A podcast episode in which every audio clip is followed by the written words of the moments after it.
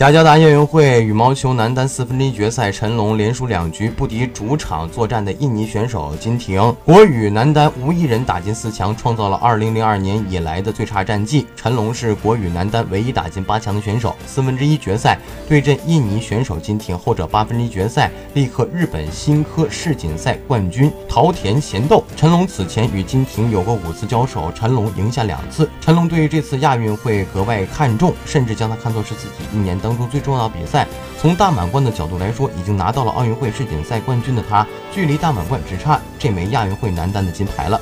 走下赛场的陈龙显得有些无奈，称：“呃，我应该是输给了这个主场的呐喊声。”